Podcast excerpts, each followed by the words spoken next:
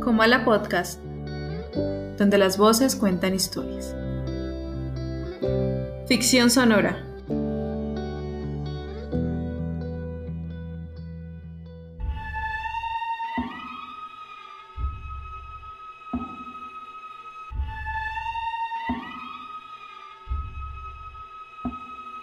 ¿De qué manera el mundo que nos rodea se puede convertir en un páramo desolado? ¿Un infierno doméstico que nos encierra hasta el punto de acabar petrificados, mirando al vacío? Las historias de Clarice Lispector nos llevan a un universo muy cercano al nuestro que, sin embargo, no es el nuestro. Porque en esta realidad la obsesión por acabar con unos pequeños insectos no es capaz de sacar a la luz los más profundos secretos del corazón humano. ¿verdad? Ucraniana de nacimiento y brasileña por adopción, Lispector se convirtió, por mérito propio, en una de las voces más disruptivas y originales de la literatura latinoamericana. Aunque nunca se consideró una escritora profesional, solo llevada, según sus palabras, por los designios de la inspiración. La verdad es que su lectura nos deja ver una figura obsesiva, observadora y, en cierta medida, desencantada de la vida. Su literatura está plagada de personajes desilusionados con el mundo que los rodea. De esta manera, luchan por dejar atrás la máscara que otros han impuesto sobre sus rostros y por lo mismo se ven alejados, marginados, olvidados sin remedio. Es normal encontrar en la obra del inspector animales como el eje central de su narrativa.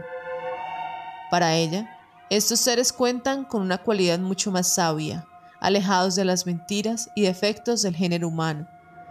Su inteligencia acaso vaya dada por la naturaleza, creadora de esos instintos que les permiten sobrevivir en los más variados hábitats.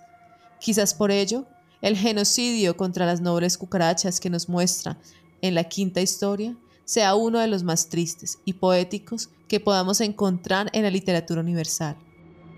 Una mujer descubre cómo erradicar la plaga que afecta a su entorno, aunque el método es sencillo y los resultados se consiguen. Lo cierto es que detrás de ese acto se esconde una verdad oscura y demoledora. Las cucarachas, inocentes de su destino, se arrojan a la trampa mortal, sin más conciencia que las que les otorga la naturaleza. A la mañana siguiente, el campo de exterminio que emerge es uno de los que la protagonista se encuentra orgullosa. El exterminio se ha realizado correctamente y las cucarachas, ahora desoladas estatuas, son la imagen perfecta del desencanto. La labor está hecha y de la misma manera en que ellas quedaron petrificadas. Algo dentro de nuestra protagonista nos dice que el sacrificio fue inmenso y el precio a pagar demasiado. El horror doméstico que nos desvela el inspector es uno que vive con nosotros después de terminar la historia que se adhiere y seca como el yeso hasta dejarnos petrificados, con la mirada fija, cavilando sobre nuestras decisiones, sobre los caminos que tomamos, sobre las historias detrás de los actos más mundanos y de aquello que será de la vida después de concluir la quinta historia.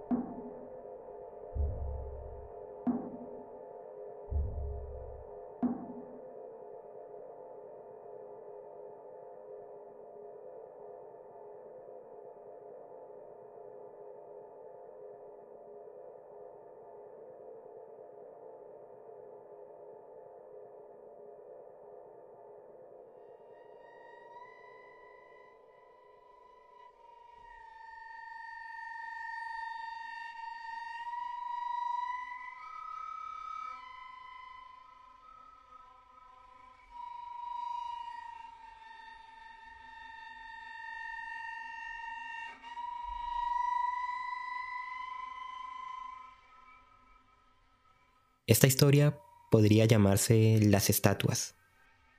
Otro nombre posible es el asesinato. y también cómo matar cucarachas. Entonces, haré por lo menos tres historias verdaderas, porque ninguna de ellas desmiente a la otra. Aunque una sola serían mil y una si me dieran mil y una noches. La primera, cómo matar cucarachas. Comienza así. Me quejé de las cucarachas. Una señora oyó mi queja. Me dio la receta de cómo matarlas. Que mezclase en partes iguales azúcar, harina y yeso. La harina y el azúcar las atraerían. El yeso les quemaría lo de adentro. Así hice. Murieron. La otra historia es justamente la primera y se llama El asesinato. Comienza así. Me quejé de las cucarachas. Una señora me oyó. Sigue la receta. Y entonces entra el asesinato. La verdad es que solo en abstracto me había quejado de las cucarachas, que ni mías eran. Pertenecían a la planta baja y escalaban las cañerías del edificio hasta nuestro hogar. Solo a la hora de preparar la mezcla fue cuando se volvieron también mías. En nuestro nombre, entonces, comencé a medir y pesar ingredientes en una concentración un poco más intensa. Un vago rencor me había invadido, un sentido de ultraje. De día las cucarachas eran invisibles y nadie creería en el mal secreto que roía una casa tan tranquila. Pero si ellas, como los males secretos, dormían de día, allí estaba yo preparándoles el veneno de noche. Meticulosa, ardiente, preparaba el elixir de la larga muerte. Un miedo excitado y mi propio mal secreto me guiaba. Ahora yo solo quería fríamente una cosa, matar cada cucaracha que existe. Las cucarachas suben por la cañería mientras una, cansada, sueña. Y he aquí que la receta estaba lista, tan blanca, como para las cucarachas astutas como yo, esparcí hábilmente el polvo hasta que éste más parecía formar parte de la naturaleza. Desde mi cama, en el silencio del departamento, las imaginaba subiendo una a una hasta el patio de servicio donde la oscuridad dormía. Solo un mantel despierto en la cuerda de la ropa. Desperté horas después en un sobresalto de atraso. Ya era de madrugada. Atravesé la cocina.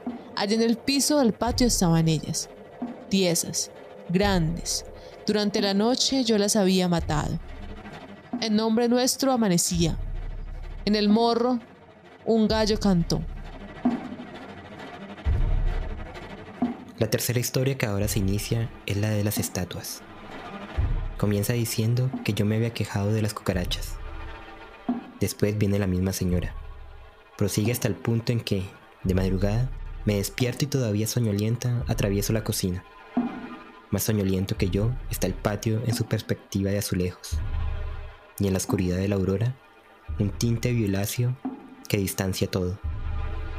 Distingo a mis pies sombras y blancuras. Decenas de estatuas se desparraman rígidas. Las cucarachas que se habían endurecido de dentro hacia afuera.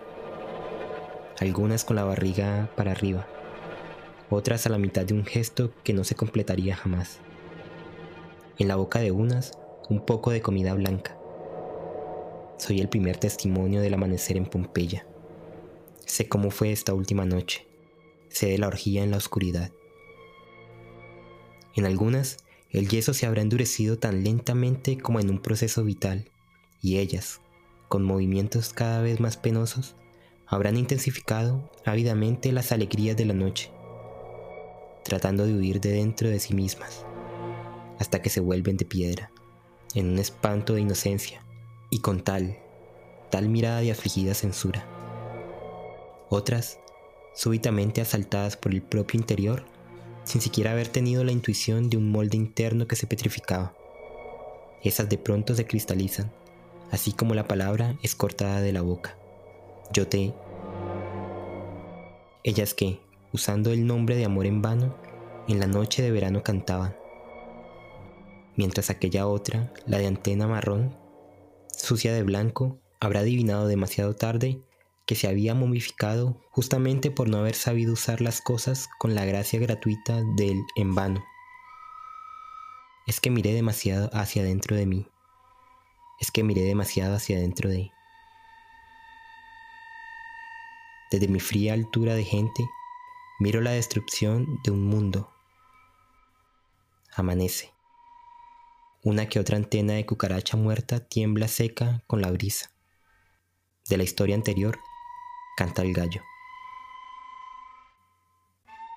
La cuarta narración inaugura una nueva era en el hogar. Comienza como se sabe. Me quejé de las cucarachas. Va hasta el momento en que veo los monumentos de yeso. Muertas.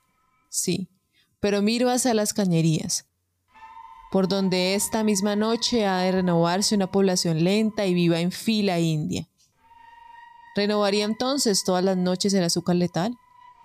Como quien ya no duerme sin la avidez de un rito. ¿Y todas las madrugadas me conduciría sonámbula hacia el pabellón? en el vicio de ir al encuentro de las estatuas que mi noche sudaba levantaba. Me estremecí de placer, ruin ante la visión de aquella doble vida de hechicera. Y me estremecí también ante el aviso de yeso que seca. El vicio de vivir que haría estallar mi molde interno. Áspero instante de elección entre dos caminos que, pensaba, se dicen adiós y segura de cualquier elección sería la del sacrificio. Yo, mi alma, elegí y hoy ostento secretamente en el corazón una placa de virtud. Esta casa fue fumigada. La quinta historia se llama Leivis y la trascendencia del amor en la Polinesia. Comienza así. Me quejé de las cucarachas.